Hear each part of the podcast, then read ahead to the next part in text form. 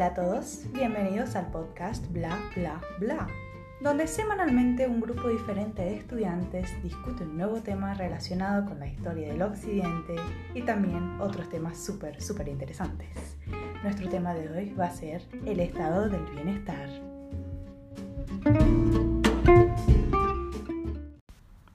Te estarás preguntando, ¿qué es eso? Primero, empecemos estableciendo algunas bases históricas. Después del fin de la Segunda Guerra Mundial, cuando los países y economías estaban destrozadas, los estados se encontraron con la necesidad urgente de crear un modelo público que provea esa calidad de vida y armonía social y económica que sus ciudadanos tanto necesitaban. Ahí fue cuando finalmente se implementó el modelo del estado de bienestar. Decimos implementó porque ya se estaba formando desde el siglo XIX, con Bismarck y muchos otros políticos. Antes de pasar a especificar de qué se trata este modelo, les hago una pregunta. ¿Qué es lo primero que se les viene a la mente cuando escuchan la palabra bienestar? Los cinco países, los países nórdicos tienen, Sí. eh, digamos, ¿viste lo que le- ¿En serio? Eso, precisamente. ¿En serio a- Suecia voy. tiene más que nosotros?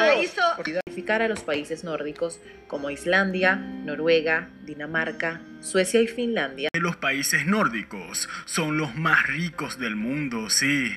A Suecia. Allá conoció el modelo sueco y su estado de bienestar. de nosotros conocemos los países nórdicos y sabemos que siempre son tomados de ejemplo. Tienen ¿Qué se hizo en Suecia? Mauricio, buenas noches, para garantizar ese estado del bienestar. el éxito de los países nórdicos, el estado del bienestar. Es obvio que los países nórdicos como Noruega, Finlandia, Suecia y Dinamarca son palabras claves. ¿Pero por qué? Porque fueron ellos los primeros en implementar este modelo con éxito y también los únicos que consiguieron mantenerlo a lo largo del tiempo. Aunque pasaron por el poder de gobiernos de derecha y de izquierda, modelos más liberales y otros considerados socialistas. Actualmente Noruega es uno de los países más ricos del mundo. En 2011 fue clasificado con el índice más alto de desarrollo humano y en 2007 como el más pacífico del mundo. ¿Cómo hacen los países nórdicos, entre ellos Noruega, para ser tan exitosos? Es una pregunta que se escucha por parte de las personas al oír acerca de la prosperidad económica nórdica. Muchos economistas y personas cercanas al tema aseguran que esto se debe a las políticas socialistas que estos países han aplicado a lo largo de su historia. Dicen que fue gracias al desarrollo de un estado de bienestar que los países nórdicos comenzaron a mejorar su calidad de vida, combatir el desempleo y la pobreza y que pudieron enriquecerse. Es decir, la intervención y regulación del Estado en la economía, más el agrandamiento del mismo, lograron el éxito de las economías escandinavas, por lo cual también afirman que estos son ejemplos de países donde el socialismo fue exitoso. Por otro lado, hay sectores que argumentan que las políticas que llevaron al éxito de las economías noruega, finlandesa, sueca y danesa fueron las liberales. Dicen que cuando ellos abrieron sus puertas al comercio exterior y liberalizaron sus economías, se comenzó a generar riqueza, se generaron más empleos y como consecuencia la pobreza bajó. Esto llevó a que sus economías se encuentren entre las más fuertes del mundo y sobre todo a que su población tenga la mejor calidad de vida del mundo. Estarás pensando, ¿de qué se trata este modelo mágico? Este es una forma de gobierno en la que el Estado protege y promueve el bienestar tanto económico como social, basándose en los principios de igualdad de oportunidades, distribución equitativa de la riqueza y responsabilidad pública para los ciudadanos que no pueden valerse de las provisiones mínimas para una buena vida. Por lo tanto, el Estado cubre los derechos sociales de todos los ciudadanos del país y al mismo tiempo sus ciudadanos tienen muchas más obligaciones sociales y deben participar activamente en sus comunidades. ¿Qué medidas toman los países nórdicos con respecto a la política fiscal? Los países nórdicos cobran proporcionalmente más impuestos sobre los individuos que las corporaciones.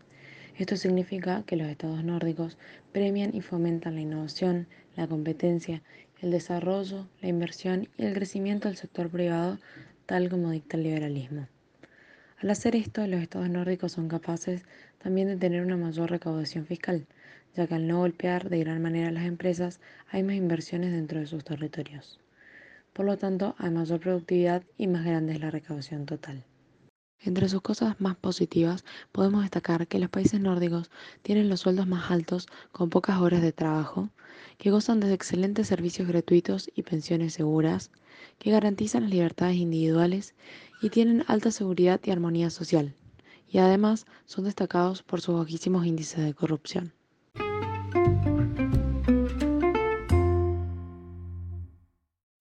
Pero esperen, los noruegos también son humanos, también tienen sus defectos, los cuales sí son muy, pero muy difíciles de ver a través de toda esa propaganda de vida perfecta, pero aún así existen. Por ejemplo, al ser países nórdicos fríos, no tienen producción nacional de comida, por lo cual todo lo que comen es importado y de baja calidad. En consecuencia, esto lleva a que los ciudadanos nórdicos tengan mala salud, altas tasas de obesidad, enfermedades cardíacas y diabetes. Además, consumen mucho alcohol desde edades jóvenes. Para agregar, al tener solo tres meses al año de luz, muchos generan enfermedades mentales. Generalmente asisten al psicólogo, tienen altas tasas de bipolaridad, depresión y suicidios. Estarás pensando, bueno, lo negativo no es tan, tan grave en comparación a todo lo positivo que tienen por ahí. Pero espera, nosotros no hemos terminado nuestra discusión.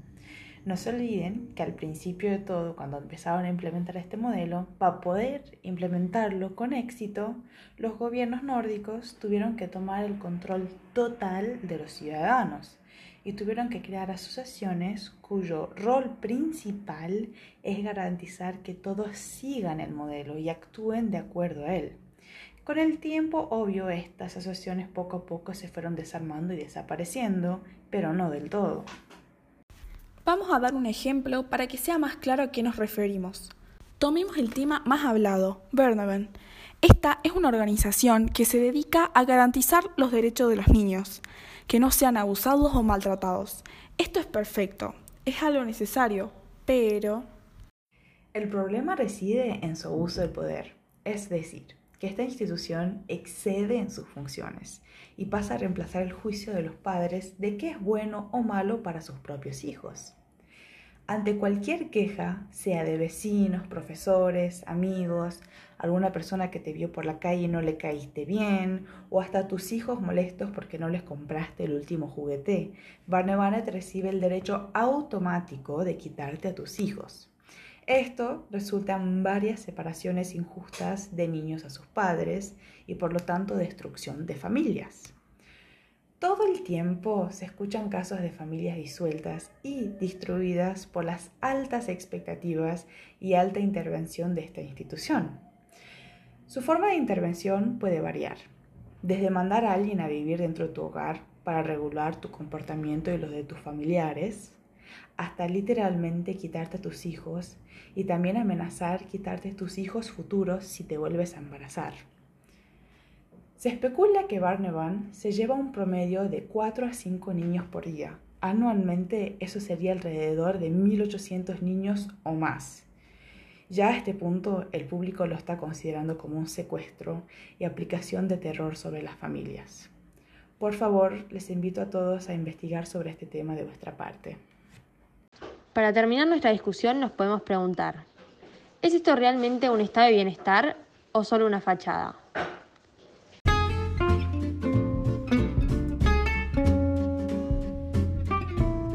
Esto concluye nuestra charla de hoy. Muchas gracias por escuchar. Este episodio fue presentado por Rosario Enríquez, Pau de Lazar, Victoria Febersani y Ana Montesino.